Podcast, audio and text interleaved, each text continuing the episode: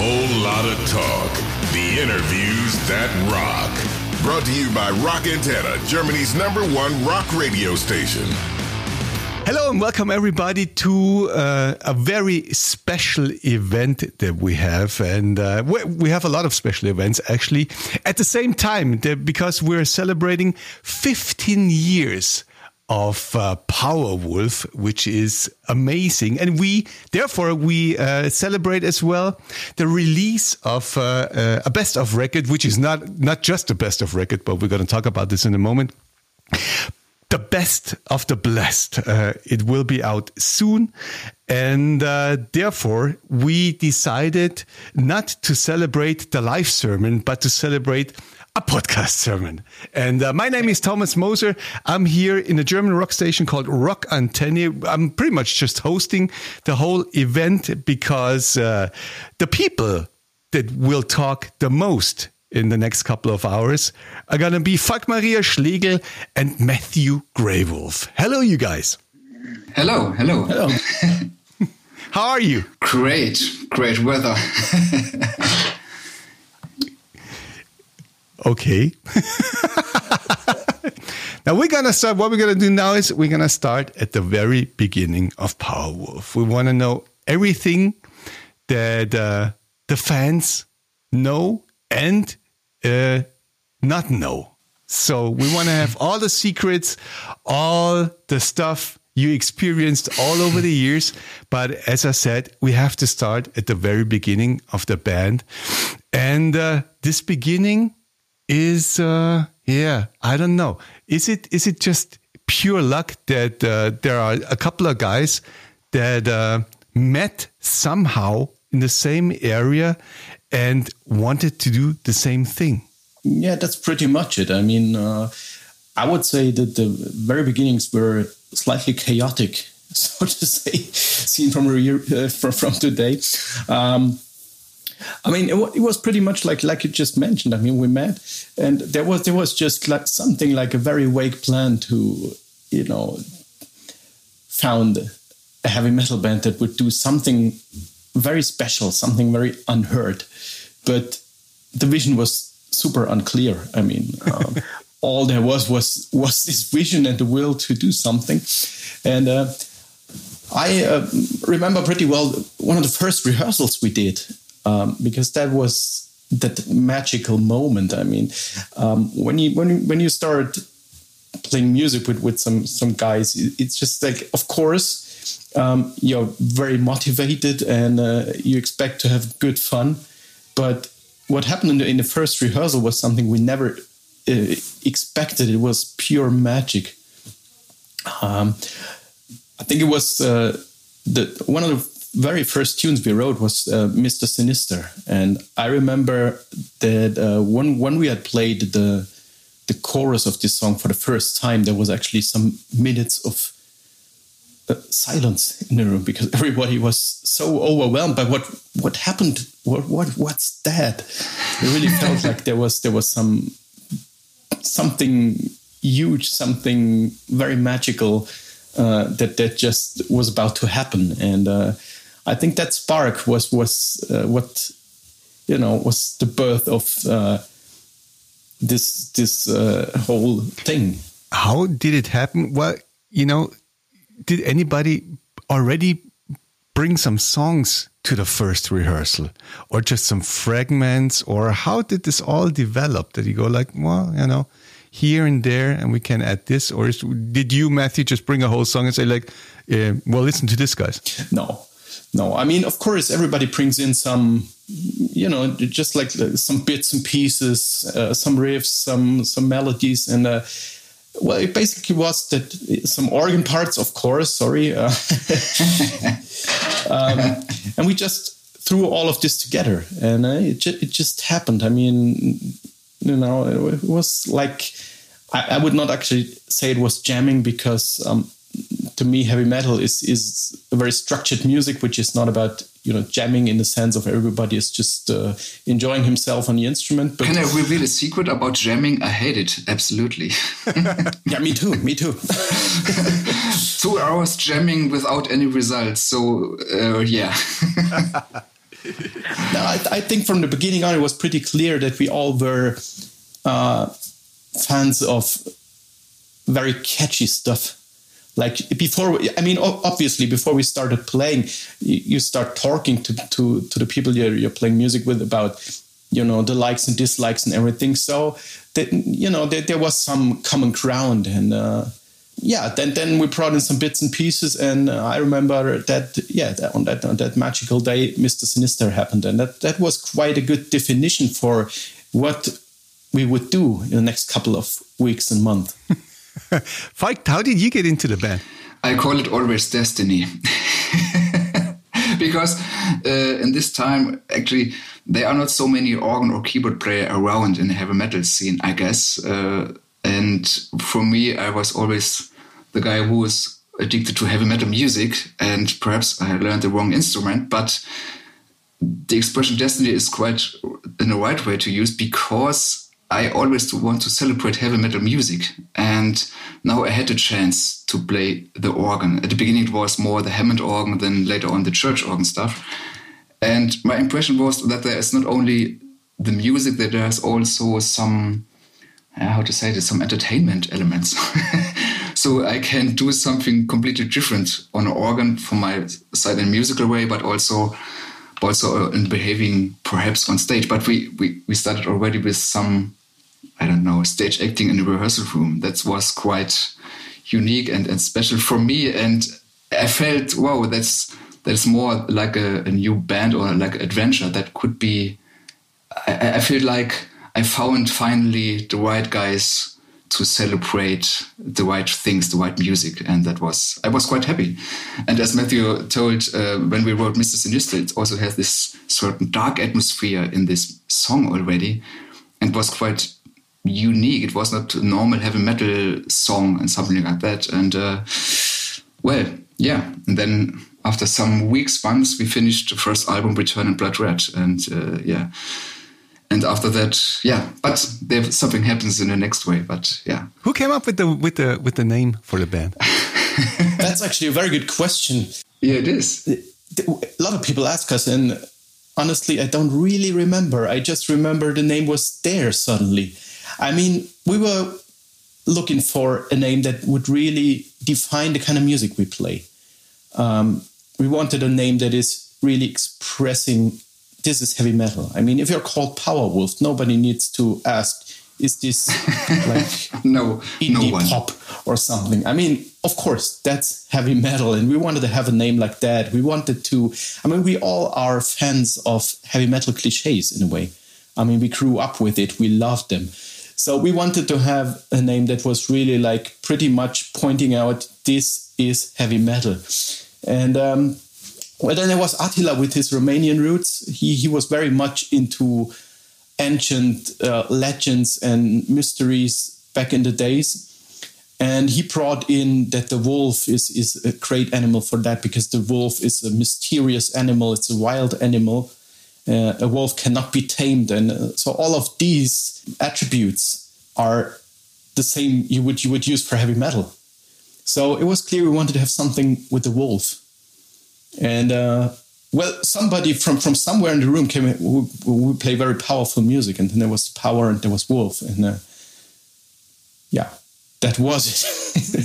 Absolutely. You know, I never asked you guys before uh, when we talked before about who left which band in order to form Powerwolf? I mean, did you guys play in any bands before?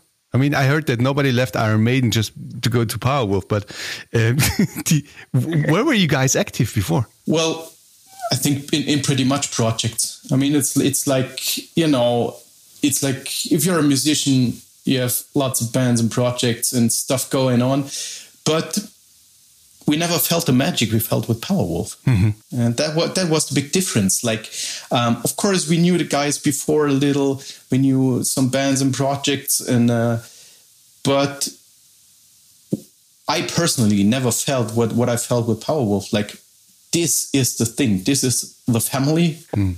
and this is the vision.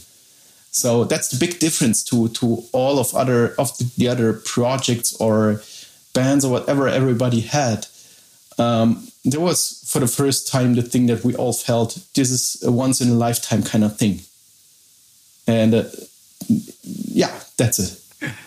Um, you know, you had the name, but uh, and most likely you you pretty much in very from very early on you had your image and your style and your your vision your visual component and everything. The whole story about uh, about uh, Powerwolf but where did it come from? I mean it could have been futuristic but no it's not. It's transylvanian. That's another very good question. Um, I remember that in one of the very first rehearsals, we, we had been intensely talking about that we wanted to create more than just music. We wanted to create a, an, an experience that was, you know, musically, visually, and uh, also concerning the interaction with the audience. And um, I personally am a huge fan of Iron Maiden. I grew up with I grew up with their music, and one of my most influential albums I have is Live After Death from Iron Maiden. And there was this huge LP sized booklet with it uh, that showed those huge stage sets they had in, in the 80s and all the, the costumes, all the theater like elements they brought in. And that was exactly what I had in mind. And I guess for, for the rest of the guys, it was the same. I mean, Attila had some some experience with theater and musical before, so for him it was pretty natural to bring up something visual as well, and um, that was another point of common ground. Like um, everybody was super excited about the idea to create a whole experience of Powerwolf, and that's where the the roots of this you know image thing came from. Um, I wouldn't say we had the whole concept from the beginning on. I mean, it was growing and it still is growing. I mean, we do not have like a very static kind of concept. Uh, if, if you take a close look at our concept, it developed over the years and it still is. Mm-hmm. Um, but what we all had in common in the very first days was that we wanted to create something visual. Then we had the name Powerwolf, which of course already had a very visual component. Mm. And uh, we had as well the, the common interest for history, for religious history. So th- there was also uh, a very strong visual side, which was kind of defined by that. Hmm. That's insane. So when you guys started to write music and uh, working on songs and rehearsing, uh, you pretty much um, you know, recorded music very early, right? Absolutely. It was super chaotic. it was pretty naive as well. But um, the idea was, as I told you, we were super stunned by the first songs we had written. Yeah. And uh, so at a very early stage, we were just deciding, come on, let's let's book a studio. Let's let's try to ban the spark that's in the air on on tape we really need to catch the moment. Let's not go the way a lot of bands go, like rehearsing for years.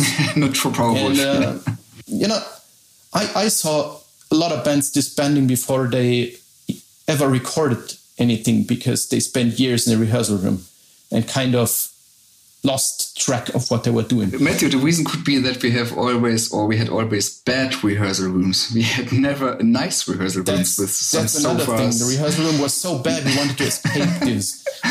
we, we, we, never we never changed it. We never had a, a fridge or a sofa or something. Come on, let's hang around in a rehearsal. We didn't even have heating in the first rehearsal room. No, and just uh, finish finish the music, have fun with the music, and then left this fucking building and enter a good studio. And then we booked Studio Fredman for the first album. That's quite also, I guess, a unique such a famous studio in Gothenburg. Yeah, I, I, remember when I when I called Fredrik Nordström for the first time and told him, "Hey, uh, we're Powerwolf. Uh, we would like to record with you," and he was asking us. He was asking if we have some music he could listen to, and I said, "No, we're just about to write it." So, and uh, then he asked me what what the music would be, and I said, "Well, it's going to be heavy metal, but I don't know exactly." it was it was pretty funny. And you said we have an organ, and he said why? Yeah, and I, I told him we, we have a Hammond organ as well, and he was yeah, but why?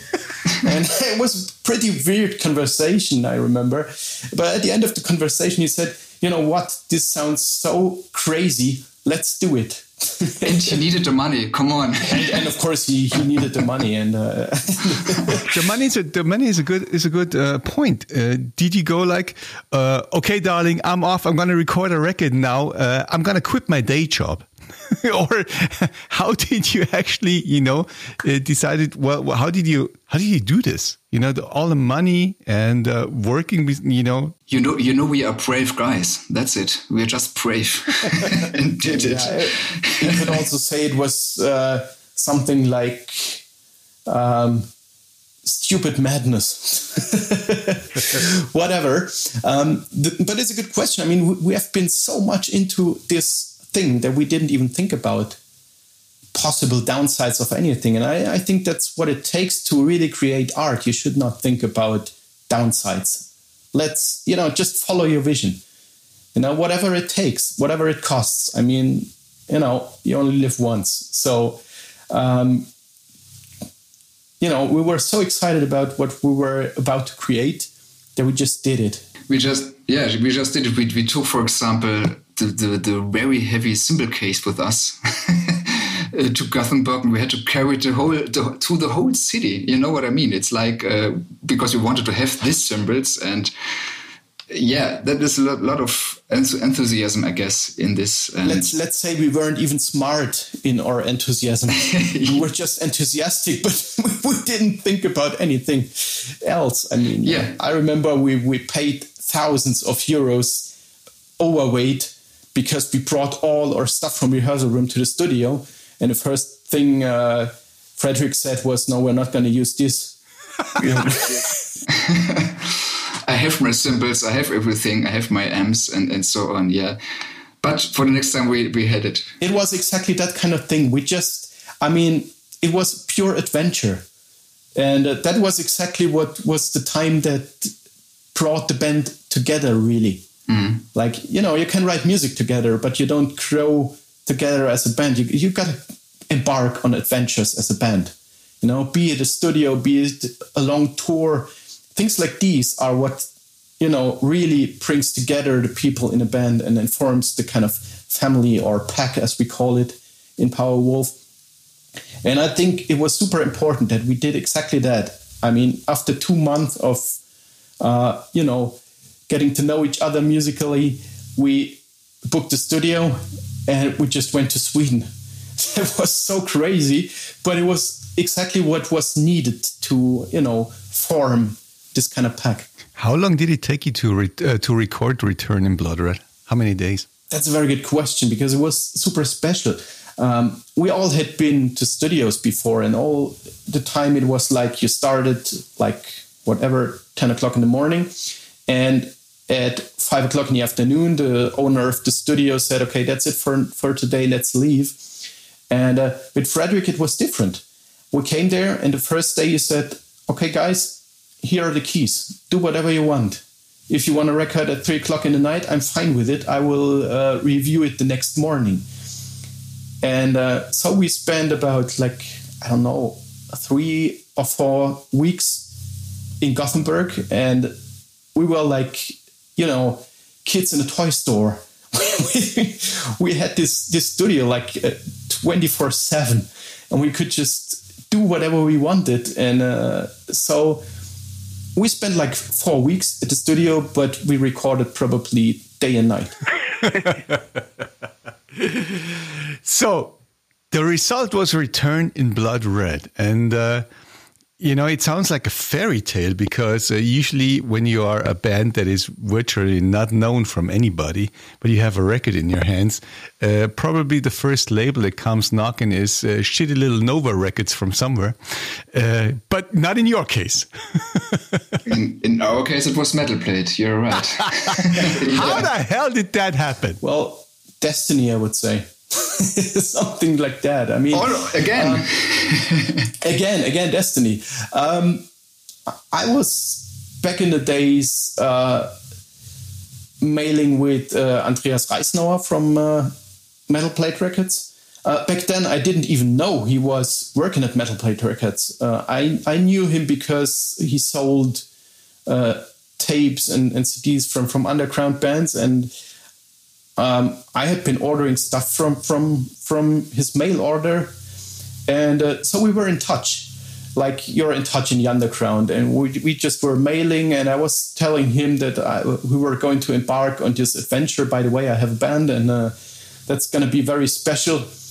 And i didn't know he was metal blade but he answered hey do you know i work at metal blade records. This sounds like something pretty exciting. So uh, let's keep in touch about that and uh, well that was the beginning of the story it was super coincidence and uh, when they heard Return in Blood Red, they just commented, "Let's do it." that, were, that, that were the words. Exactly. That's great. Let's do it. From Michael Trengert as well, he said, "Yeah, wow, that's great. That, let's do it." And uh, yeah, we did. That, no, no more words needed. That that was the thing. Let's do it. so you signed the contract over how many records for for Metal Blade? Or was it just one then? I would say it was four. Oh, was at least four. Yeah, yeah, it, it, yeah. It was. It was four. That's trust right there. They really believed in you guys. I can re- I can't really remember. It was from the beginning four, or even we extended it. I don't. I don't. It, it, maybe we extended it. I'm not. I'm not sure, but it was more than just this one record. I mean, it was yeah four or three at the beginning. So um, yeah, it, it was a long term cooperation. And then and then Michael called me and said, "Now you need a booking agency. Uh, come on, please call Dragon Productions." For the first time, that was Schröck.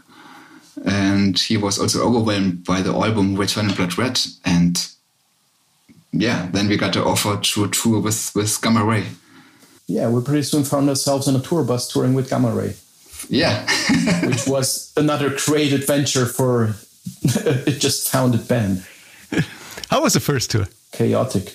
Awesome. Awesome. and we chaotic and we we learned a lot and how to say, you know, you you are a little bit proud if you know, for the first time, a nightliner was standing on a parking spot in front of your rehearsal room. And uh, we always said, come on, we have to try uh, to hurry up because the bus driver uh, can't wait, something like that. You know, at the end, we recognize it's he has to wait how long it takes at least but uh, it felt like come on let's get on the bus uh, otherwise he he someone was would be have been missing and then we started to tour with gamma ray and it was like yeah, I always dreamed, dreamed uh, of having a tour, of having to be in a nightliner or, or to do it all around Europe. That was like like a dream come true at the beginning. And uh, well, we were the, the, the opening act, and we felt like, come on, that's the next adventure begins. And and yeah,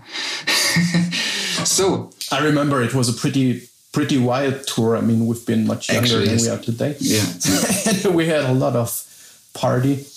And uh, absolutely absolutely. yeah i mean probably if if we would do a tour in this style today we would be sick for a couple of months afterwards.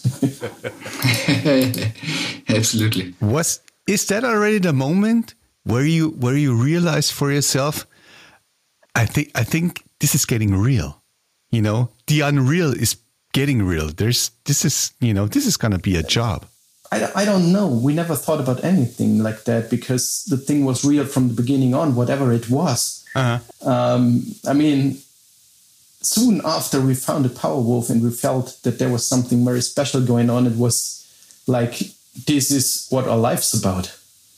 Whatever the circumstances were, we, we never, you know, questioned that. And uh, of course, it was one of the, the next steps. I mean, you know, being able to play all across Europe, bringing your music to the people, and and more than that, getting the reactions from the people, uh, of course, was something that made much more real. Okay, there is a response to our music, absolutely, which we didn't know before. I mean, before we were like mm-hmm. raising hell. We, we, as I told you, we just headed to the studio. We did all of that, but until that, we didn't know if there was even somebody listening to that. And uh, on that first tour, we felt okay, people are reacting, people are interacting, and uh, that was a pretty, pretty important uh, step, of course, to see, okay, there is something and we can build up, you know? Yeah. If, you know, when you talk about it, it always seems to me that you guys have never really gotten an, any bad response. Oh, we got, believe me.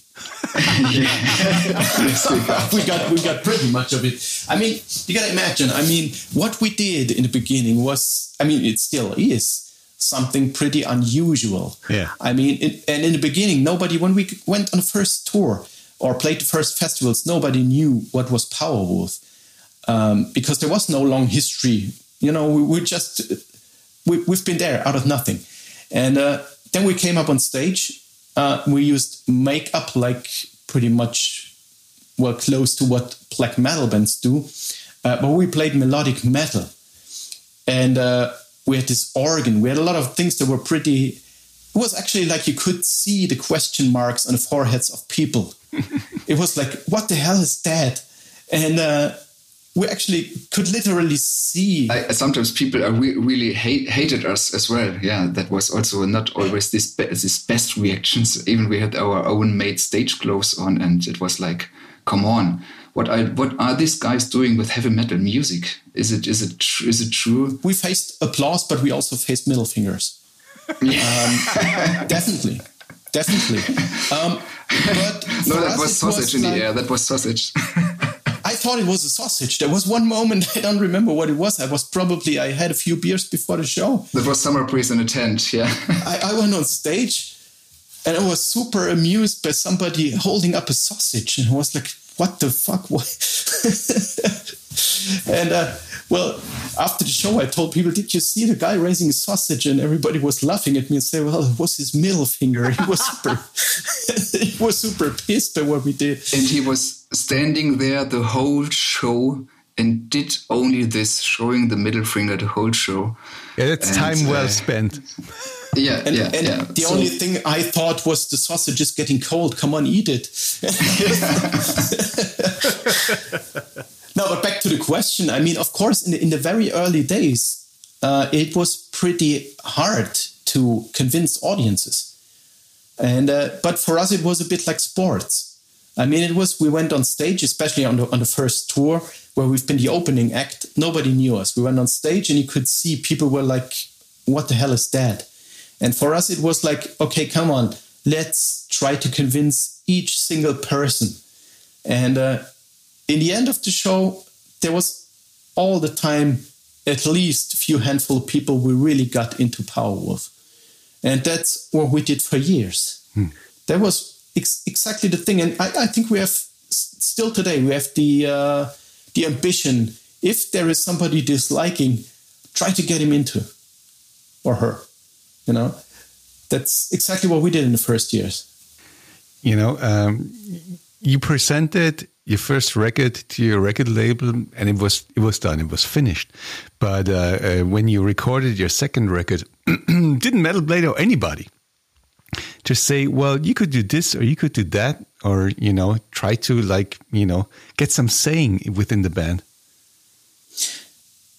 no they never tried it and it was defined from the beginning on that they were not allowed to um, we are a super special kind of uh, family concerning that. Uh, until today, no record company or management has ever heard any tone of music before the album was totally finished. uh, that's like a, when it's mastered. That's that's the, that's the most important rule when working with Powerwolf, and that's pretty special, of course. I mean, we've been super thankful to Metal Blade that they actually had enough trust in us. I mean, of course, it was like with the first album, it happened like that, as we just told. And when the second album, of course, they asked, Will you do demos? And we just said, No. we did, of course, but we said, No, there's not going to be any demo. Um, but trust us. I mean, it, it also worked on the first album, so trust us. And they said, Well, okay, yeah, okay, we trust you. and that's it. And uh, they had no other choice, yeah. and you know, some years later, we we changed the label, and the first thing we told them was, okay, we might work together, but listen, there is one rule, and this is the following: you are not allowed to, you know, and uh, yeah, that that's it, and we will always keep it like that. that's insane, but it's good. so that in my next life, I want to be manager for Powerwolf. Oh, you don't want to. You don't want to. we call you every day then. That's a very tough job. That's a very tough job because, you know, up until today, we have our fingers on everything. It's really like we've been a do it yourself band in the early years and we kept the attitude. And uh, sometimes I think it's pretty hard for product managers or, or band manager to, you know, work with us because we're we can be really really really tough in the things we want to have and things we don't want to have absolutely yeah yeah when uh, you guys recorded your second record uh, no uh, before that you know when you when you when you walked in with the new songs for Lupus Dei, uh, did you or was there a chance for you to reflect on the first record where you said, well, we should have done this differently or that, and uh, we may do it on the, for the next record and keep that in mind? Or did you just go in and record, you know, recorded another bunch of songs for the second record? I think it was a mixture of it. Um, I would not say that we really kind of revised the first record and uh, were thinking about things to do better because I always feel like an album is something like a family picture. It is what it is. Mm. I mean, it's not, you know, maybe you have some ugly clothes on, but that's it. That that's it. Um, so, um, but after we had been touring with Gamma Ray and we had been on a, you know, pretty much power metal package, and also after we had experienced how it is to play the songs live, it was pretty clear to us that we wanted to have a slightly more up tempo and a more edgy approach to the music. I mean, Return in Bloodred still was pretty influenced by our early heroes like Black Sabbath. Uh, Falk brought in Deep Purple with the Hammond organ, mm. uh, Mercyful Fate. So it, it had pretty much an, an, an, an let's say 70s vibe a bit mm-hmm. or early 80s vibe.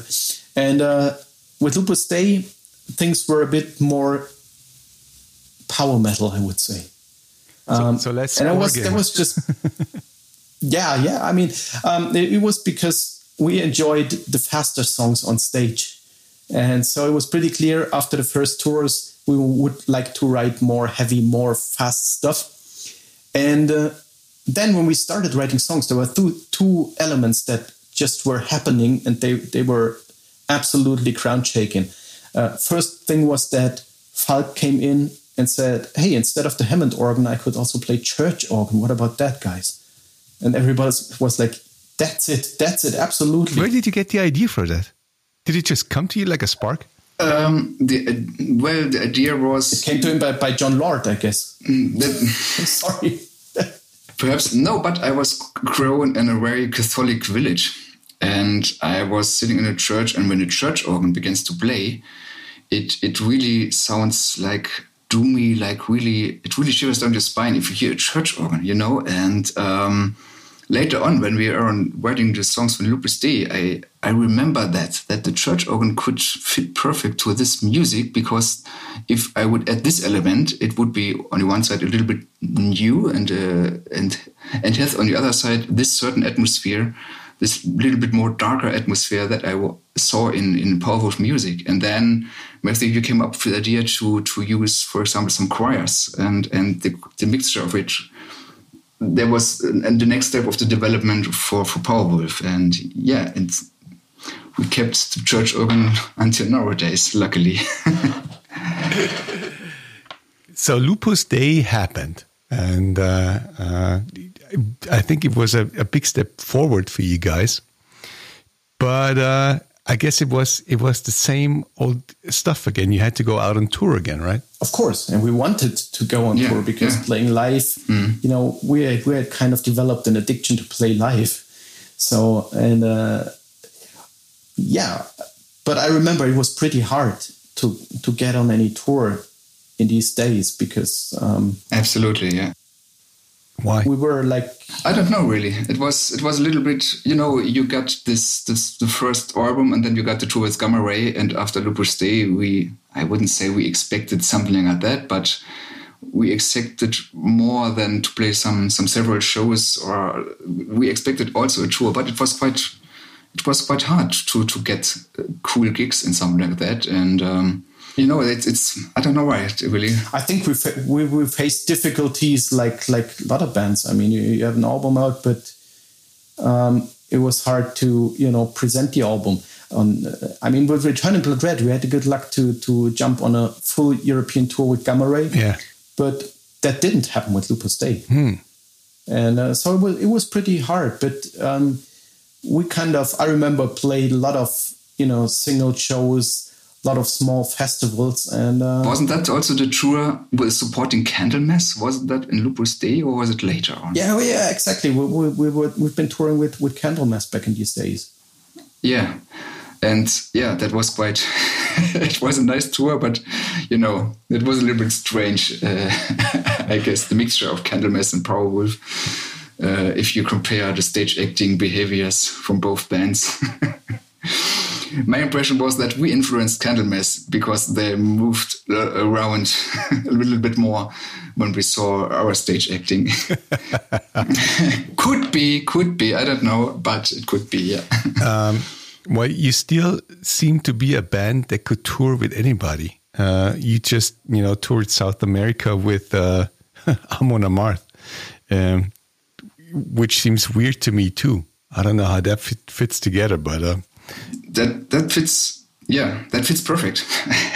I can say a person personally it fits perfect but also you know in south america my impression was that the people doesn't make a, a, a um, how to say for that for them it's it's heavy metal. Even it's death metal it's power metal it's heavy metal music and they want they want to join the show. Well i i would say things have become a little more open-minded that's nowadays. true maybe i mean we, we've just been talking uh, powerwolf touring with candlemass back in uh, 2007 back then it was really like a mixture of two worlds so to speak.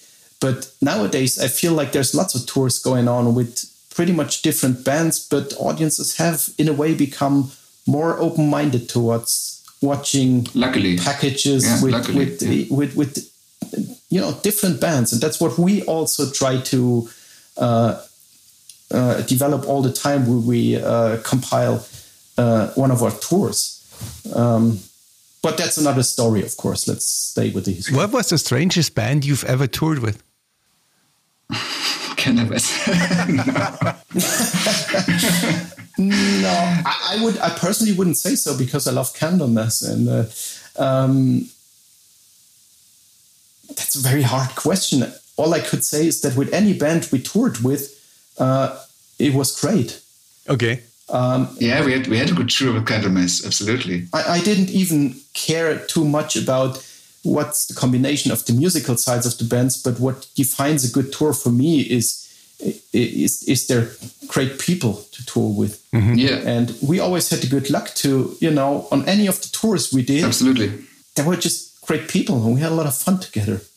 Normally, it's on the third day of a tour normally because at the beginning of the tour everybody is uh, has to look of, of, of uh, about the, the, the gear and everything and the show mm. and on the third day of the tour you can really say that you have a good evening with the other bands and it's if you have, don't have it it's uh, it's something different but normally you have it on the third day. And it's like the start of, of a party or a start of a, of a great tour together. And luckily we had always this feeling with the other bands. And uh, also with candlemass on the third day i can really remember the day.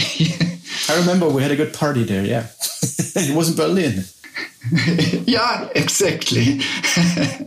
Was the candlemass tour was that with uh, messiah marcolin no, it was Rob Lowe singing. Ah, Rob Lowe, and and I was that was for me as really for me good. personally. Yeah, for me as well because I was a Solitude Aeturnus fan uh, back in the days. Yeah, I think both Falk and me were like huge fans.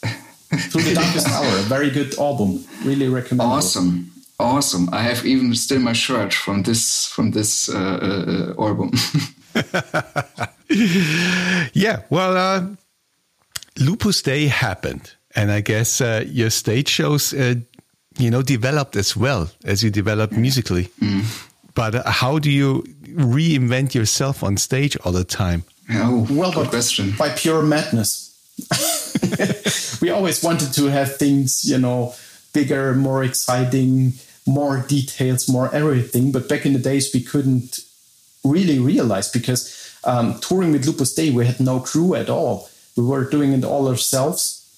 And uh, we hadn't been traveling on a nightliner. We had a, a camper mm-hmm. and uh, a trailer behind. It was a trailer where, where normally horses are transported with. And uh, we just threw in all of the equipment. And I remember that to Times of Lupus Dei, we were so much into let's deliver a great show that we even we had made the experience being an opening band that sometimes we were not able to hang our backdrop or use the lights. Yeah. And we were even as insane as going and buying our own light truss. And we had it with us all the time. so whenever we were not able to. We build it every time by ourselves we built it by ourselves and we we, we, we wore some hoodies and we were already uh, we did uh, did wear already the makeup and we had our hoods and and we built up the stage and then we left the stage and entered the stage again so so that was really uh, also hard work in this time but but we also we always wanted to have a full show and uh, even if there's no space doesn't matter okay, I was always complaining about if I have not enough space on stage. That was a little bit difficult with the organ, but uh, uh, yeah, but we did it. We always wanted to have a, a, full, great show for the audience and even also for ourselves. So, yeah. when was the first time you guys uh, uh toured as headliner? Oh, that was a. That, that must have been uh, in 2009 which was a, a, short tour, so to say. Yeah, uh, yeah it was for, yeah. for Bible of the Beast. Okay. Uh, how how was that feeling that you go like, okay, we're not support anymore, we pick our own support? Is that something where you go like, that's not that that's a success, that's another step? Of course, but it wasn't about the success. I remember it was about the freedom to build the stage with a little more time. because you know as Falk mentioned when you are the support band you got to get your stuff off the stage after the show in like 10 minutes yeah and that was pretty hard and uh, i remember when we've been out as, as a headline band for the first time it was a small tour back then and still we had no crew but we could set up the stage in the afternoon and we could have the stage in a way we wanted to present it and that was the kind of success it was not about now we are higher on the billing or whatever. It was just about, okay, now we can realize a little more of our vision. Even we have a little bit more time to build up the stage. And yeah, that's it. Sometimes we also could do a sound check, something like that, you know. But yeah, that was in the beginning that it's getting a little bit bigger. Yeah. Bible of the Beast was your third record, uh, and uh, a lot of people still say in the business the third record is the make it or break it record. How was that for Powerwolf? Well, it was a make it record. um, no, uh, honestly, um, I think as a band you don't think like that. It was just the third record. I mean, we have always had the attitude that it's just the next step. Come on, let's let's go on doing what we're doing, and that was the attitude. We didn't think about that it's the uh, important third record or something. It was just like, let's write new music. And uh, that's basically what happened. Was there never, never any doubt about what you guys are doing? No, never. Absolutely not. Absolutely never. I don't. I don't even need to think about it. Uh, absolutely never. If you have any doubts about what you are doing with Powerwolf, you are in the wrong place. I would really say. There is I no, had doubts there, for the last 20 years what I'm doing here, but it's okay. yeah, but but but uh, really, it is you can do it only like in this way, and there is no other way. And if you if you wonder, is it is it okay or can I do it like that? That are the the, the wrong thoughts, I guess. And uh, yeah, it's always straightforward to do what we want to do. That's insane. Absolutely, we are. but now that you mention, there was actually I, I have to be really honest. There was one doubt, indeed, and it was uh, in the, in the time of Bible of the Beast, but it it did, did never concern the music or the vision of the band. Uh, but it was the only lineup change we had mm-hmm. in the history of the band, and uh, that happened more or less during uh, the time we wrote and recorded Bible of the Beast, uh, which was that uh, Stéphane Funèbre had to leave the band, or let's say step back mm-hmm. to the second row. He still is part of the whole family. Um, and that was a time where, like I mentioned it in the beginning, the band is family. And uh, a lineup change to us was like more than just, okay, we change a musician. It, was really like a very hard time when he left, or we all were aware that he would need to leave. And uh, so, for me personally, Bible of the Beast, as great as the album is, marked a pretty hard time for the band. Hmm. Okay. But it never showed on the outside. No, no, yeah, I don't know. Well, yeah, maybe, maybe, maybe. And uh, to the outside, it, it, it, you know, it was more like a thing going on on the. I mean, the basic of, of the band is friendship, mm. and the thing that was uh, happening when the lineup change uh, uh, happened was more like there was a doubt on the family and friendship side of the band, not actually on the musical side or the presentation on stage or anything. So it was not obvious for the outside, but it felt like, yeah, how how are we going to to continue? Yeah. And uh, absolutely, yeah. There's a certain spirit we had uh, around these five people, and we didn't know what to expect if someone new will join the band. And uh, yeah, that was that was quite difficult. That's true. Yeah. How how difficult was it for you guys to find a new drummer?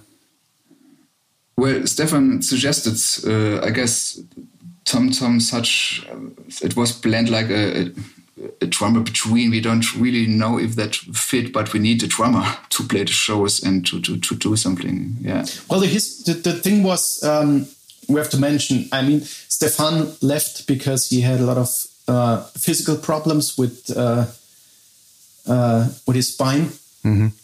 and as well he had just founded a family, and times were pretty rough for us as a band. So um, it, it was an important step for him to you know leave the stage, so to say. But when he did, he already suggested. I mean, in the beginning, it was not clear he would leave for good. It was just like he has to, you know, rest for some months and he suggested uh, a friend of of uh, him, uh, Tom Diener. Mm-hmm. Uh, he, he, was he started as he was stepping in for him for some shows, and uh, some shows had become more shows, and uh, three months had become half a year. Um, but it never was the situation that we felt like okay, we now take a decision to you know have a new drummer in the way. So it was maybe a bit hard for, for Tom as well because he came in as the step in and he always probably felt like the step in and the uh, Jason Newsted effect. we were not aware enough that he felt like the step in and we maybe treated him like the step in. So yeah, it was kind of a very hard situation. So how did did you guys find Roel? Roel van Helden from the Netherlands. By coincidence. Roel van Helden. It was it was destiny again. Um, it was at the, at the time we uh, wrote uh, the follow up to to uh, Bible of the Beast already. We, we were about to write Blood of the Saints, mm-hmm. and during the songwriting, we felt that Tom's style of playing didn't really suit the songs, and uh, I mean, we all were professional enough to adapt the style of playing, but we just felt like he was unhappy and we were unhappy. And that's just not what Powerwolf is about. We never had this situation. We, it was always like we were the lucky bunch of people who were super convinced about everything. And for the first time, we were in a situation where we felt like oh, the drummer is not really happy and uh, we are not really happy with uh, his style. And so at a point we said, come on, Powerwolf is not about compromising. It just doesn't work. And uh, that was actually a few weeks before we were to enter studio for uh, Blood of the Saints. And uh, the guy from the studio actually recommended Roel van Helden. Roel van Helden. He was there with one of his former bands in the studio, and he said, "This guy's pretty great." And uh, what was more important for me was that he told me he is an Iron, he is in an Iron Maiden tribute band. and I was like, okay, a guy who's playing in an Iron Maiden tribute band, he can't be that wrong. So he knows so, how to play the drums for Powerwolf exactly. so we invited him to the studio. We didn't know him before, and uh, well, he started playing drums, and we were like, yes, that's it. Hallelujah. That fits perfect. hallelujah. Hallelujah. Yeah. And then you joined Powerwolf. Yeah, absolutely. How did this guy adapt to you guys? Well, musically, musically, I would say it was pretty easy. Um, mentally, I would say I would say he, he had to learn that the expression nowadays is like a rule you have to learn a lot still and uh, that is like but but he, he liked the, the, the kind of humor we have in Powerwolf. But it's just joking with him. Yes, absolutely joking with him. I would say we spontaneously had a great connection in studio even though we didn't know each other. And uh, I remember that at the last day in studio when he was finished with his tracks um, he asked me if you need a drummer for some of the shows that are coming up, please ask me. I was like, yes. Then I asked you now, will you join? he was like, yes, I will join. And uh, yeah, it, it, just clicked. I mean, yeah, yeah, it was great. It was then we, we, we started to play the first live shows with Roel, and uh, I can remember when Attila came to Roel and said, Roel, you will love that shit."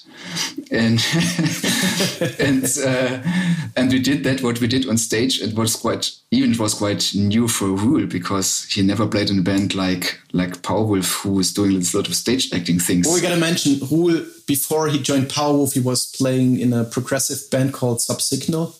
Oh man and, I know uh, that yeah. Oh yeah. All right. All right. And I mean the attitude of a progressive metal band and the attitude of Powerwolf on stage differs in a way. And Roel, I remember after the first show he played, he was super upset and he was super upset about himself because he played any minor mistake, which we didn't even realize. Not at all. Not at all. And uh, we just we just told Roel, Roel, nobody cares. Yeah, but I played a mistake. Yeah, but you know, nobody cares. Next time you play a mistake, just do a good pose and, and everybody, will enjoy it. Yeah, yeah. That's, that's, that's, exactly what, what yeah. he had to learn. But in the meantime, he, he knows that very well.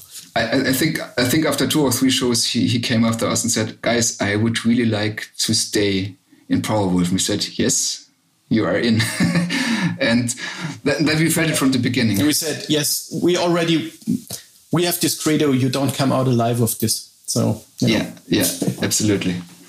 No, it, at least he, he's in a band now for all, also for nine or ten years. Ten years, no, nine years is it in, in the meantime? So unbelievable, yeah. unbelievable, yeah. But still the new drummer. Like for example, in Sepultura, it's it's still the new singer, and even Derrick is singing in Sepultura for twenty years now. But you know. Uh, but it felt, felt really great, like like uh, the Bloodwood Five. And St Stefan is always behind Powerwolf. Yeah, it's always the guy behind. I have to yeah. correct you. He, to me, he's not the new drummer. He's the drummer. I mean, maybe he's not the first drummer, but he's the drummer. Yeah, he's not the new drummer to me. I mean, he's the drummer. Okay, definitely the drummer. Was Blood of the Saints uh, eventually the the step into let's say the let's call it the heavy metal mainstream for Powerwolf, so that even you know a broader audience came along and a broader audience you know knew what was Powerwolf was all about. That's definitely what happened, but I never thought about this as a as a step or a game changer or anything.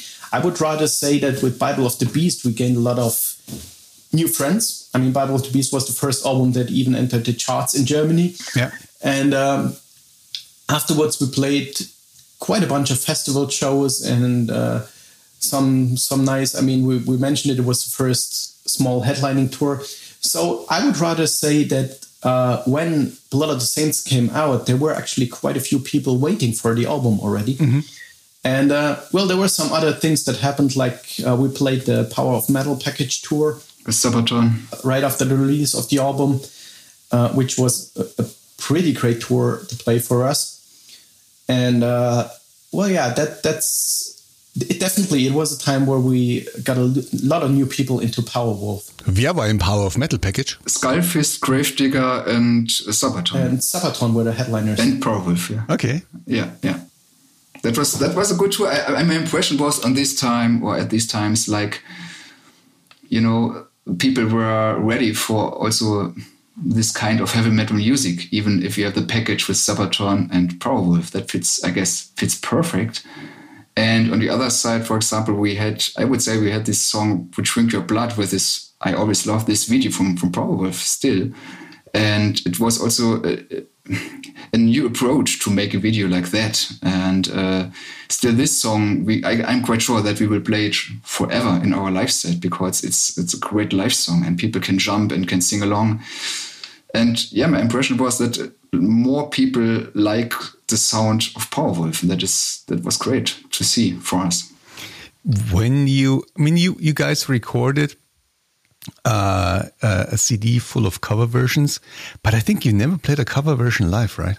That's true. Let me think about that. But no, we never did.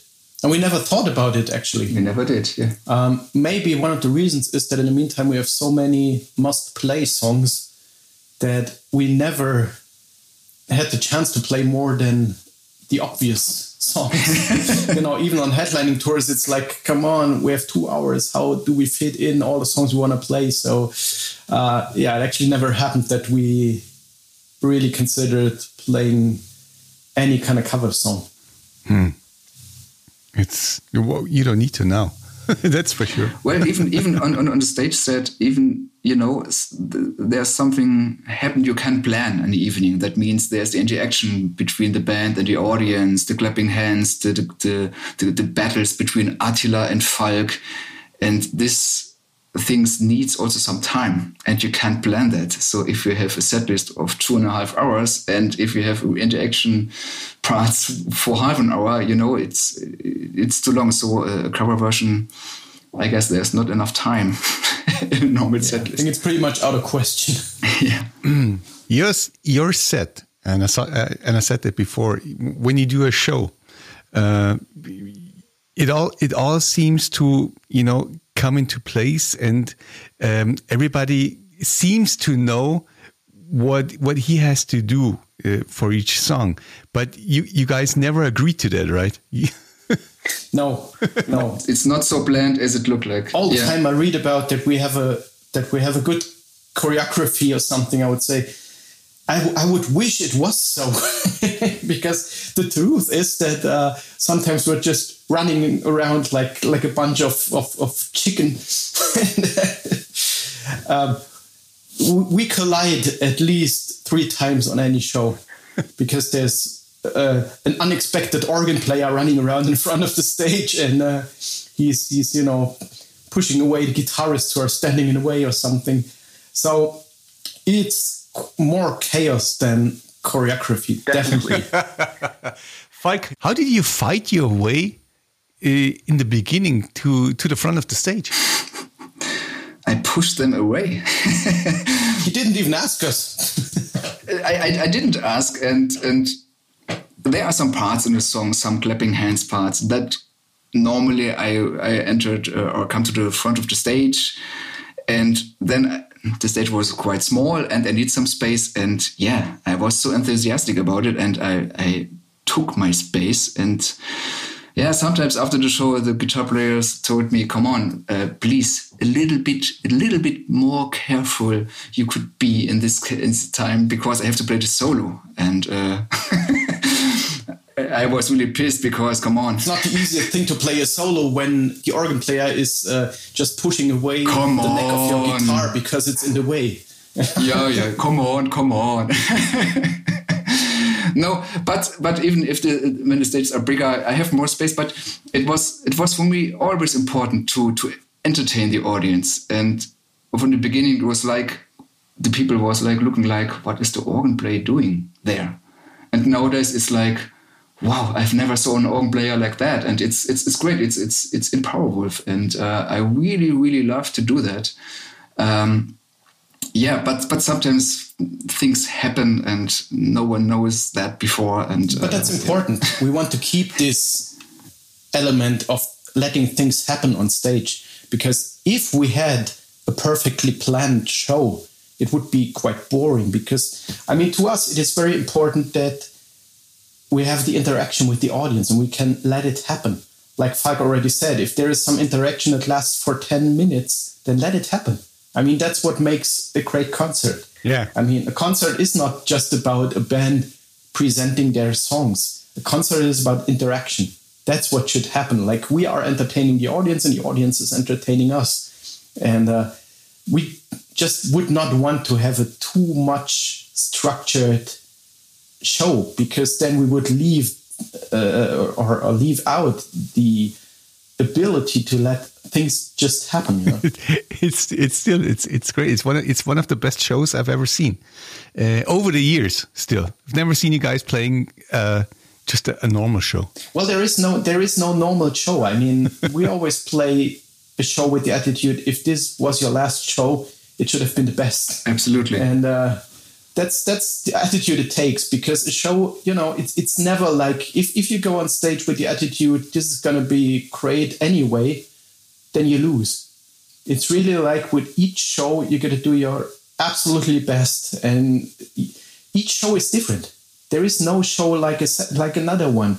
I mean each audience is different each venue is different and there's always things that are happening. I, I, can remember, for example, a show in Matthew in the show in what was on the last tour in was it in Slovakia when this this puppet or wolf mask uh, was thrown on stage you remember that? Yeah, Bratislava took the wolf mask and continued as the wolf. and you know that that made the show outstanding. We had fun like hell. I think the audience as well.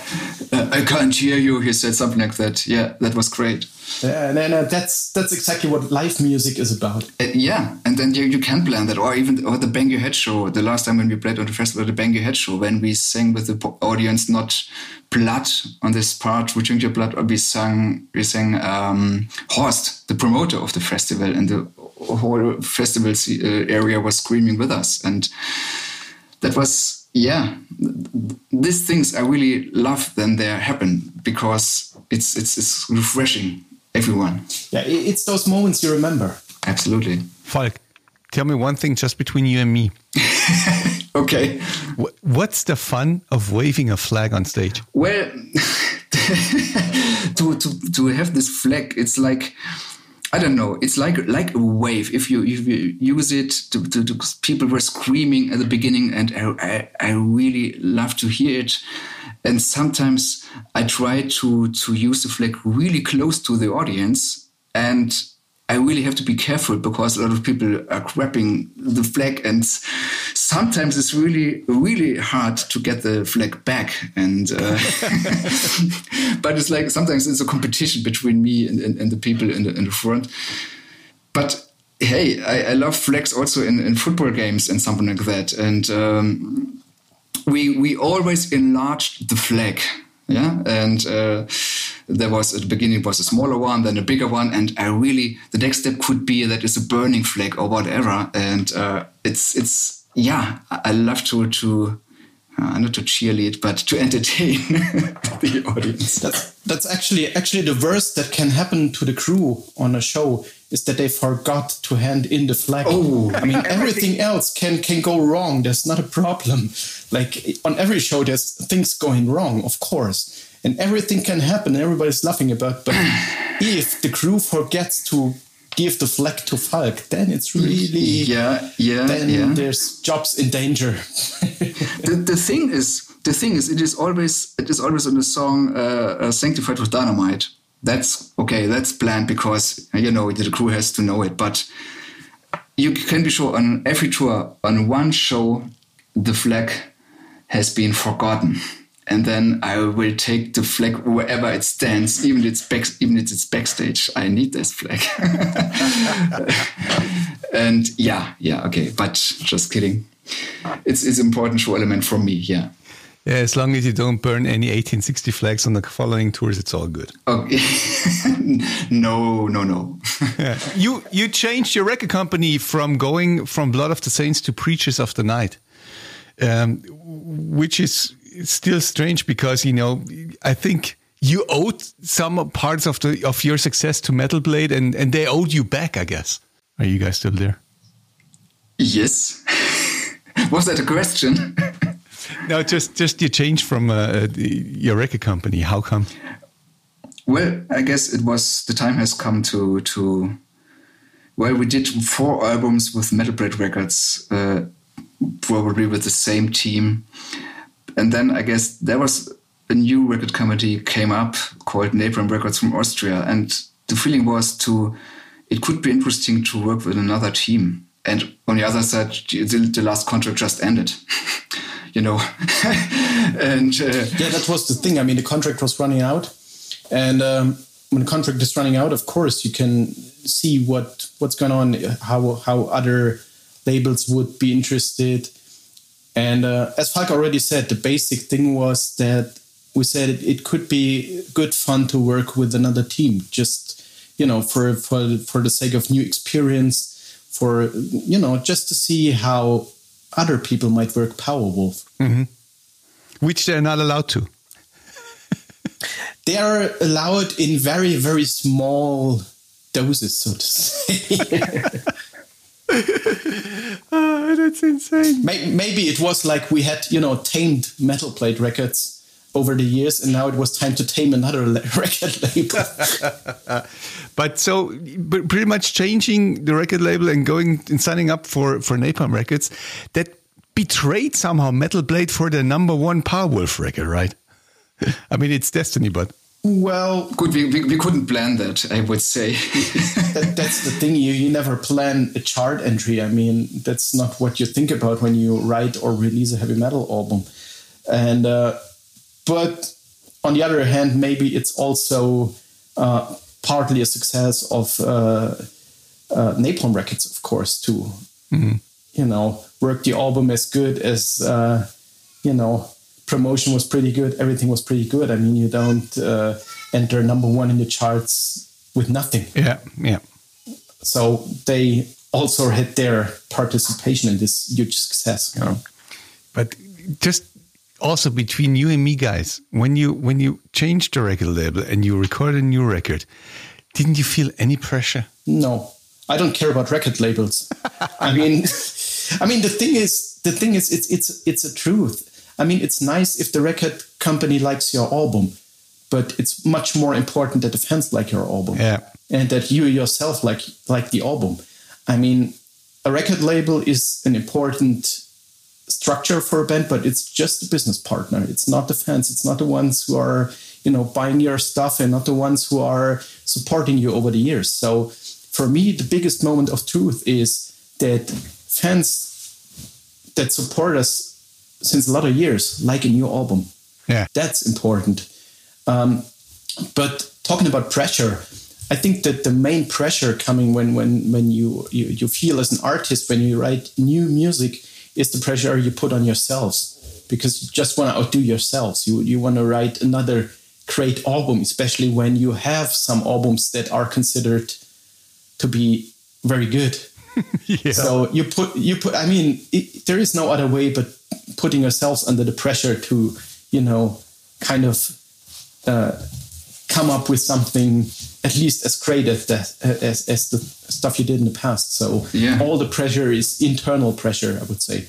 I guess we are all excited if we play some new songs for the first time live, you know? Totally. Because there is the truth. Uh, the, the, the, live reactions from the fans, uh, if they like the new song when we play the song live. And that's not a, like pressure, but it's it's exciting, you know.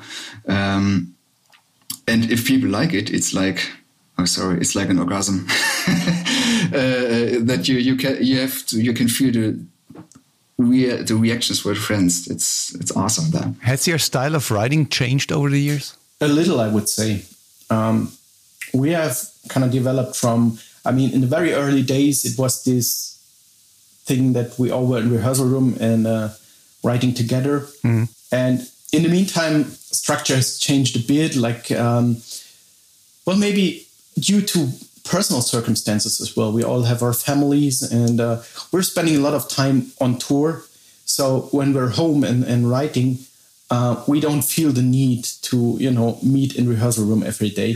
So um, it's more developed in in uh, a direction that I write the basics in my home studio and uh, start working it out with the rest of the guys step by step. Then so that's how we work nowadays. Um, uh, what's what's the the deciding element where you go like, okay, this song works and that song doesn't work? If it's sticking in your mind, it's good.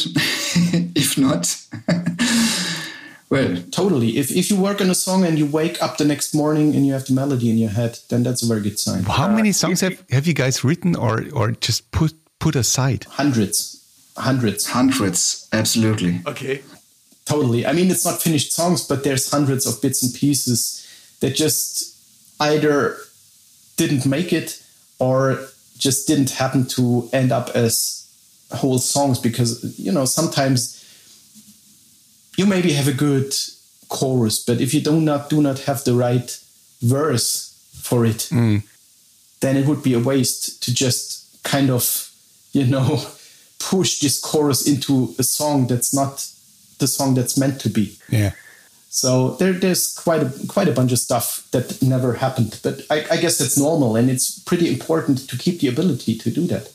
I mean, um, that's a good thing about the, about the way we work. There's no egos involved. If there is stuff we like, but we feel like it's not the right time for it, then we just put it aside, and there's nobody who is uh, There's no me, me, me, me, you me. Know, unhappy about it. Yeah, that's it. If Attila doesn't like it, so you can't do anything at all. What's that? What's that? Attila has, the, has this has this merciless honesty. He's he's just like a guy. I present something to him, and he just tells me that shit. Okay. And it's like, okay, it's it's like a, a punch in the guts, but okay, yeah, I mean.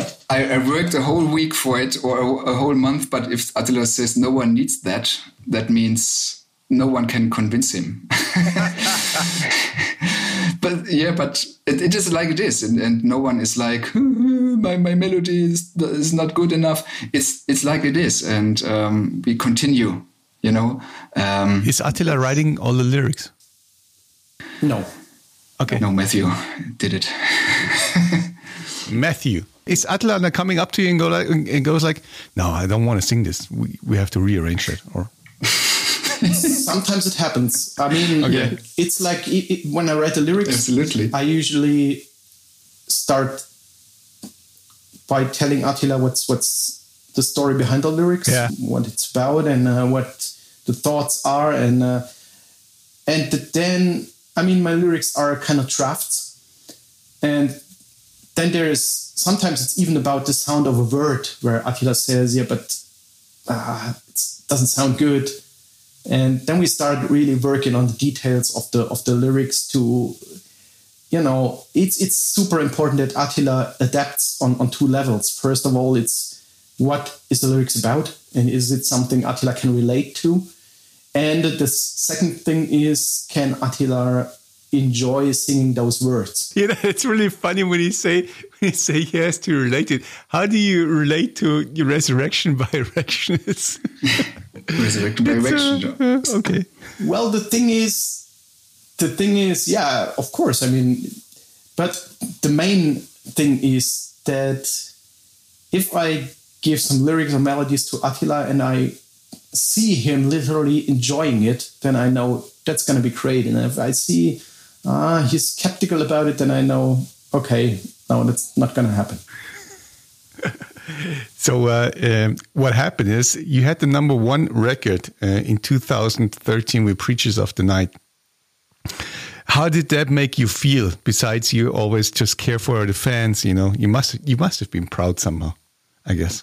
It of, Of course, course, of course, you're proud. I mean, that's but it felt also a little bit strange because normally heavy metal music is not the mainstream thing, and I can remember it was it was even we played uh, on this weekend. I guess we played the the Wacken festival, and. Uh, that was like it was was a strange feeling because we entered the, the chart, chart uh, uh, uh, number one, and normally there are bands like Helene Fischer and something like that, and uh, that felt a little bit strange. But it was also like, hey, we, we also said thank you to people to to from Wacken Open Air. Come on, we showed these guys there that there is real music in the world, and uh, you know, like like a mission, and uh, but in the end, it's more important for us that, that, as I said, the reactions by the fans when we are playing live. And um, but you're right, we are, we are we are proud to have this one chart position. It's good. It's a good thing to have in your career. Yeah, when you guys, you know. The, the, band always kept getting more and more popular. It always grew. The, the only direction you guys know is up, and it's still to the very day. When was the time because I sometimes sometimes I you know just personally I'm really proud when like a rockstar that I, that I admired years ago knows me and, and calls me by name and anything. When was the time when you guys realized we you guys are on one level? Maybe not not yet with Metallica or Iron Maiden, but everything everything below that. You know that you are somewhere that you have your your spot in the heavy metal not just scene, but in the heavy metal hierarchy. Is this something you, you realize at some point, or or is it something where you don't really think about that? Because I th I thought I would go nuts, just to be honest. Well, I would say I would say we don't spend much time thinking like that.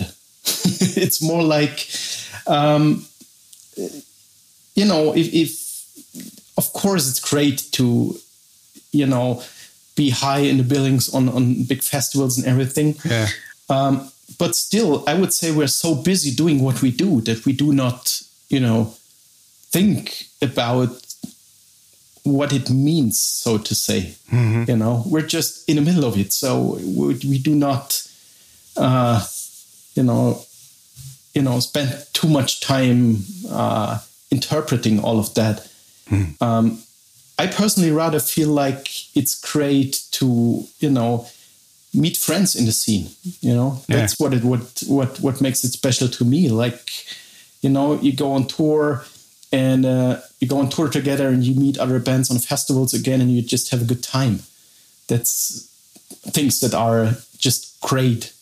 That's you know that's the, the the special thing about the heavy metal scene. Absolutely, it's less about the fame or the the the you know like being treated as star or whatever that would feel super strange to me. I mean in the end if, if i'm on a heavy metal festival i still feel like the 12 year old kid that was there as a in the audience. Like come on here are thousands of people who like the same music as me. This is a great time.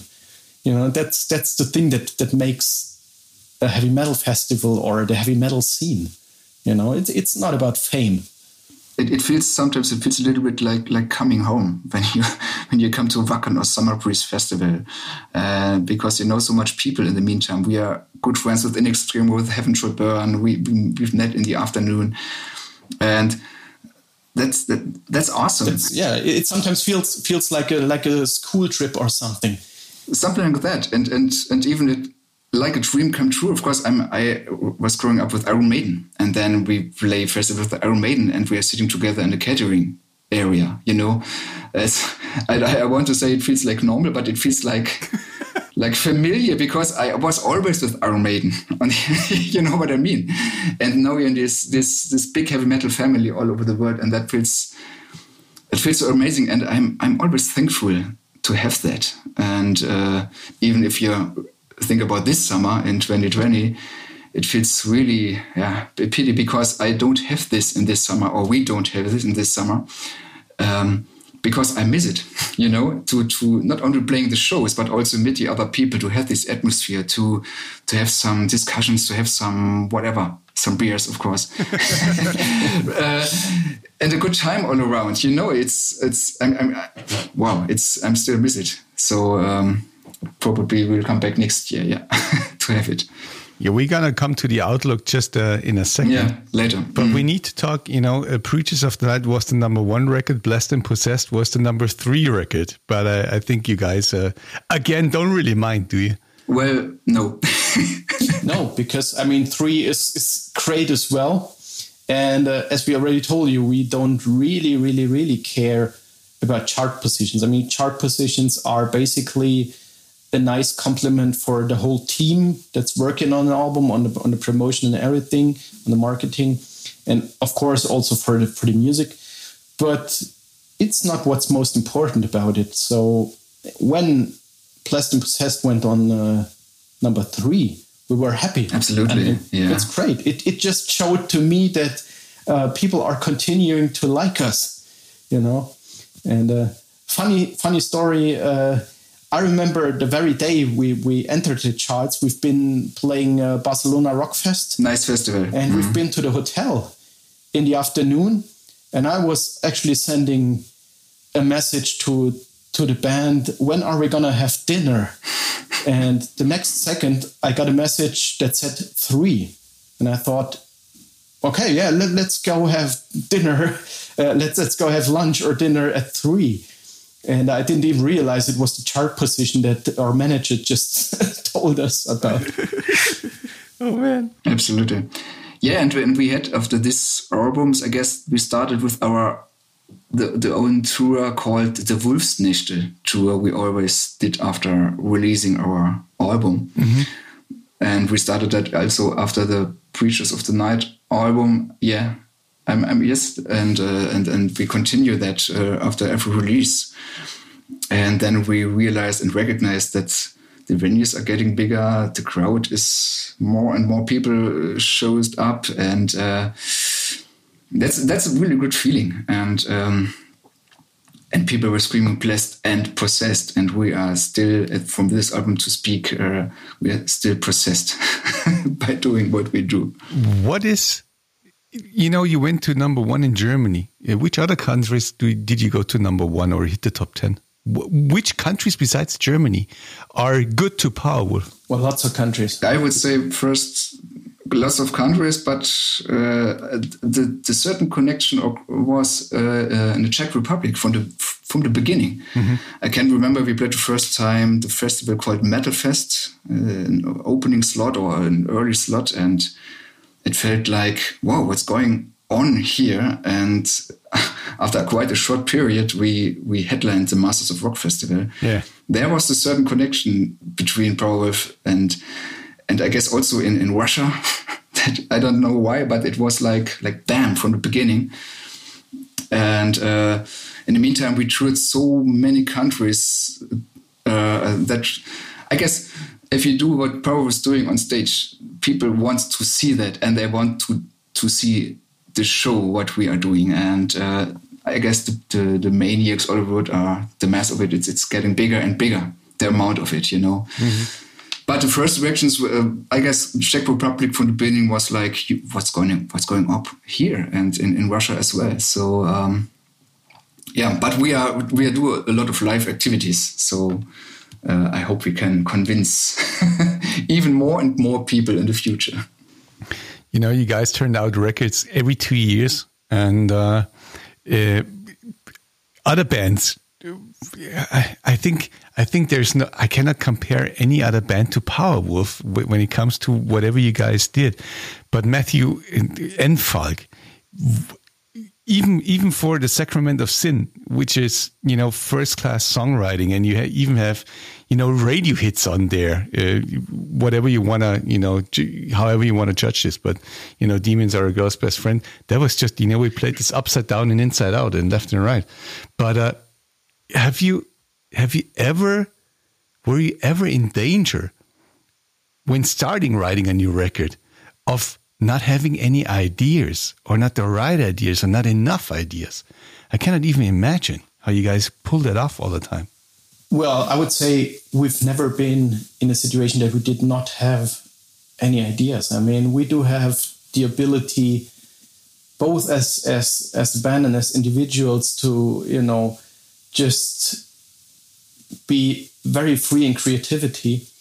So there's always a lot of ideas and stories around that just are screaming to be, you know, to become a Powerwolf song. So there's always tough. It's rather a matter of how to, you know, get them into concrete songs and how to compile a good album. And uh, in the beginning, when you have, you know, just a blank page in front of you, it's always a little hard. An album is always like a bit like a puzzle. You know, there are bits and pieces coming together. Some of them are not coming together, but um, the vision gets more dense and dense over the time you're writing. Mm. So we actually never had the problem to, you know, come up with stuff. Um, at the same time, of course, I mean, uh, you mentioned uh, the Sacrament of Sin. It was our seventh album. Mm. Um, you can't make everybody happy. That's another thing. Like you know, a lot of people. Um, in a lot of time, I I know it myself being a fan. The album you discover a band with is always something like the holy grail, and uh, if a band comes up with uh, fresh stuff, it's always you know it's a bit hard to you know make everybody happy with every step you take. Um, but with us, it's never a matter of having not enough ideas. It's rather uh, sometimes a, a, matter of okay, which idea do I realize now, and which idea do I not realize? Other bands are gonna hate you for this. yeah, maybe. but now we, here we are. Here we are in 2020. It's been 15 years of Powerwolf. I think there is not a roller coaster in the world that, that could ever be as as exciting as what you guys have lived through, right? Probably yes, and we're super grateful for this. I mean, it's just like like Falk already said a couple of times. It's it's just a dream coming true. Um, and what I mean with a dream coming true is not in particular chart positions or venues being bigger and bigger. Um, but the dream coming true for me is that I'm still around with my best friends and I can, you know, play exactly the kind of music I love. Yeah. That's exactly that's the the dream coming true. And that's all I wish for for the future, you know. Falk? Nothing to add. It is it is still this this this five people around and uh, I miss them in these times, of course. Um, and in, in my vision, it's like I will do it until I'm 70 or 80 or whatever, forever in my life. And I uh, remember, you don't come out of this alive. Yes, that's, that's the credo of Powerwolf. that's the truth. But uh, as we talked about, for example, there's no retirement. No, absolutely not. But as we as we talked about the Sacrament of Sin album, it's I really fell in love with this album. And if you really love an album like that, for, for me especially, and some people tell you, well, I like more the first one or whatever. Yeah. It's like it's it's it's hard. Why? Because this one it's it's still my my favorite, I would say. But on the other side, it's it's quite normal. If you release a lot of albums, everyone has his favorite one, and uh, we have to live with that, of course. Uh, but on the other side, as I said already about the reactions in this album Sacrament of Sin, we could play or we can play almost every song in a live situation. I am quite sure that we, that every song could could work. That was one that was one of the biggest compliments we got. Yeah. I mean there there've been a lot of people asking us if we wouldn't do a tour to play the whole album.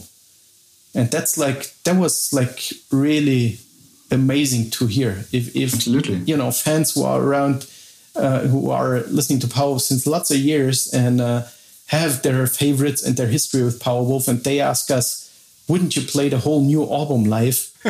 That's the biggest compliment you can get for an album.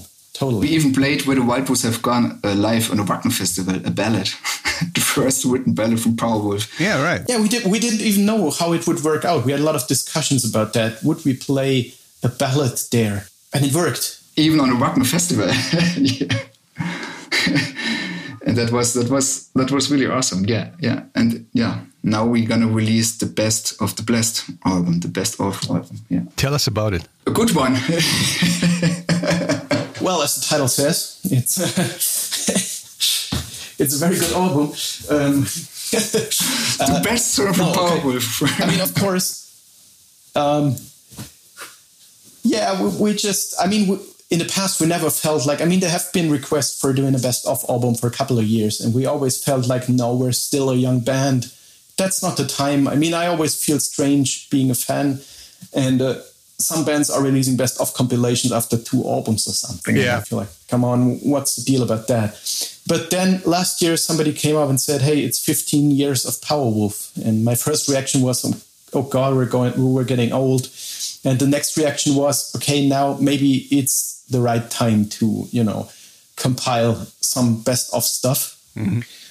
But at the same time, we felt like it would be boring to just, you know, compile old recordings and uh, so we embarked on a very strange project, a very spontaneous project, uh, to re record some of the songs, um, which was, you know, just a plan we had for a couple of years to, to do that one day.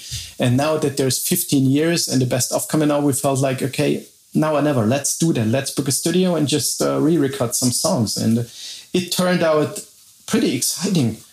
And uh, so that's one of the special things about the best of album that there is a number of songs that are uh, freshly recorded, uh, some of them even uh, rearranged. And uh, the other thing is that we felt a best of package of Powerwolf should also contain the live side of Powerwolf. And so mm-hmm. um, we had Wakely been uh, talking about releasing some live album from uh, the 2018 Wolfsnächte tour. Mm-hmm. And uh, well, the thing was, we said, why not do this together? Like having two sides of Powerwolf on a best of compilation, like having best of the studio and having best of the life, a proper full live album. And so that's what the package is. It's uh, a live album and it's a best of album. And I think the whole package is as special as it can be. Yeah, it's uh, that's what it is exactly. But uh, apart from that, you guys already have, you know, you have a lot of merchandise and uh, everything. Uh, I think uh, not even Kiss has. No, they have Kiss Monopoly. Sorry, they have their own board game. Shit. but they haven't invented Monopoly. That's the big difference. That's the big difference, and it's an important difference. Uh, you mentioned the board game. Um, we would never just give our name for some kind of already existing game. Um, the story about the board game was that it was super exciting to do it because we have been involved in the making of the game from scratch. Yeah. And there was just like a super exciting adventure, so to say. It felt a bit like, you know, the adventure of embarking on doing a first album. Um, Paolo, the, the, the creator of the game, contacted me some years ago and he said he would like to, you know, create a board game based on the visual world of Powerwolf. And uh, where we felt like children being asked to, you know, invent a new game. And it was like just a great project to do. We didn't even, you know, when we started out the project with a board game, we didn't think about um, could we make money with it or whatever, yeah. you know. It was just about the excitement of, hey, there's some board game professional and he just asks us to, you know, invites us to to create a game with him together. And it was just like super exciting. And it's great to be able to release such kind of uh, side projects, so to say, from time to time.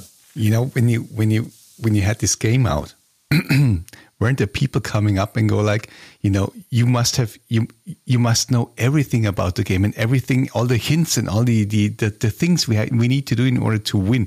Don't you have to be the super super professional in your own board game? um, I have to admit, I'm not.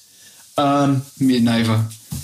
I mean, I'm, I, I was completely a noob to the board gaming uh, world when uh, we started building this game. That was the thing was what was very fascinating for me that I found a lot of uh, similarities between songwriting and compiling a board game because things have to work together. They have to just, you know, one piece of puzzle has to has to fit the other one, and it, it has to create some tension and some excitement. Um, I was really fascinated by the enthusiasm the the uh, uh, creators of the game put into the whole thing, and uh, we were involved in like every step of the making. But at a certain point, and that was the point where all the rules of the game had to work with each other. Um, I had to admit, okay, I'm out of this because this is so. It, it's really a very complex process.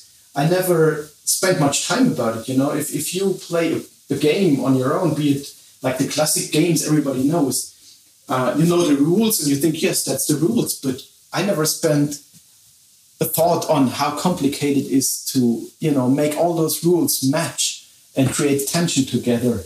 And it was super fascinating. But I have to admit, I'm not the biggest pro in the game. I, I, I could never play it. I had to give them all away in sweepstakes. All right. never owned anyone. But that's that's really cool. So here we are. You know, you guys are on top of the world, on, on top of the heavy metal world. And uh, it seems to be, you know, the only thing that really that bugs me throughout the, the whole time we talked, you know, all the days, it seems that the last scenario for Powerwolf is you, you guys are going to be on five horses and you ride to get into the sunset. on, on five wolves. There's no sex, there's no drugs, there's no rock, there's everything, but you know, you, you don't really, it seems to be, you know, it's like five guys who just like each other. It's crazy. That's well, yeah, that that's it. But that that's what it was from the beginning on. And if if somebody asks me what does it take to to found a band, it's not it takes five brilliant musicians. It takes five friends. Absolutely. Or four or three, whatever the band is up to. Uh, but you know that's the basic of a band. But we didn't reveal everything on a podcast, you know. okay. What we do on the nightliner or on tour stays on tour, you know. but let me destroy the picture. Let me destroy the picture of the five of us riding in the sundown on horses. I personally hate horses. So that's not going to happen. So you basically ride on groupies. That's cool. I like that. or even it on already sounds better. Yeah.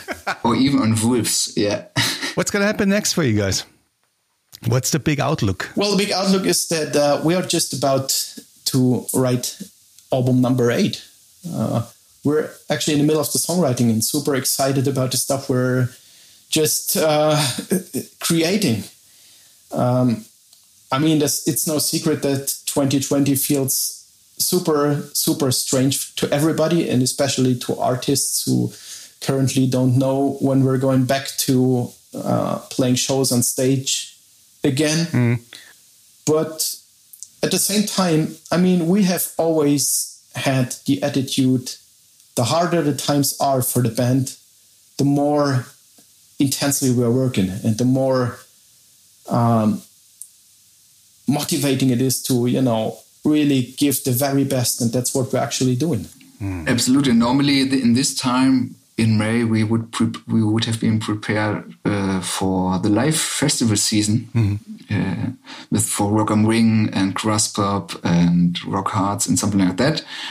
But as everybody knows, it's not possible to do it this year. So, as Matthew said, we we use the time to write studio album number eight already. Which, by the way, we would have done anyway. I mean, it's not like. Uh we didn't have the plan. I mean, we had the plan to spend most of this year writing and uh, producing the album. And luckily, um, at least creativity is something that can't be taken away by a virus or something. That's true. Uh, you guys mentioned your Wolfsnächte, uh, Wolfnächte.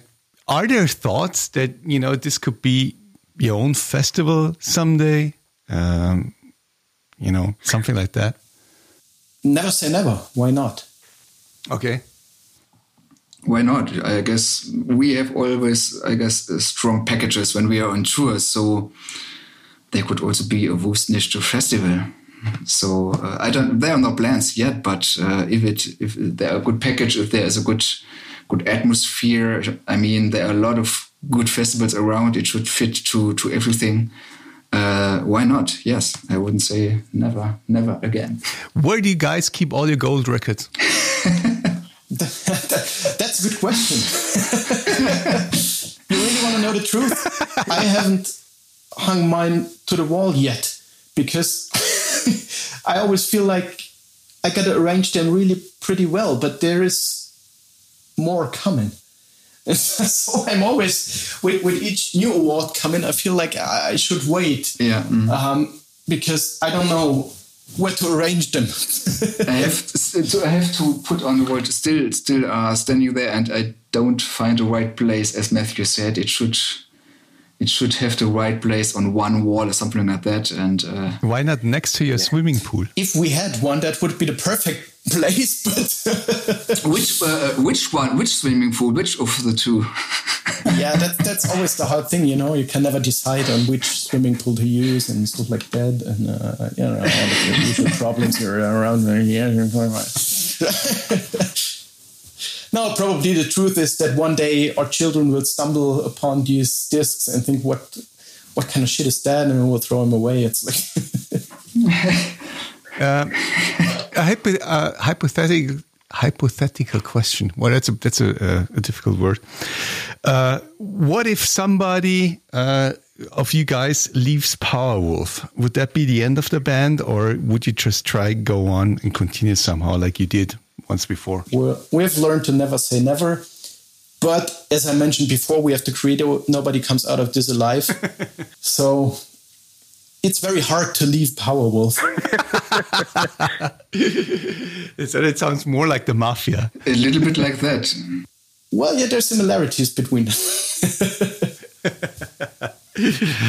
okay. Uh, I think we got it all. We got it. All right. 15 years. Wow. Got it, 15 years without mentioning any scandals. All then. I, I don't know how you did it, you guys, but we did it.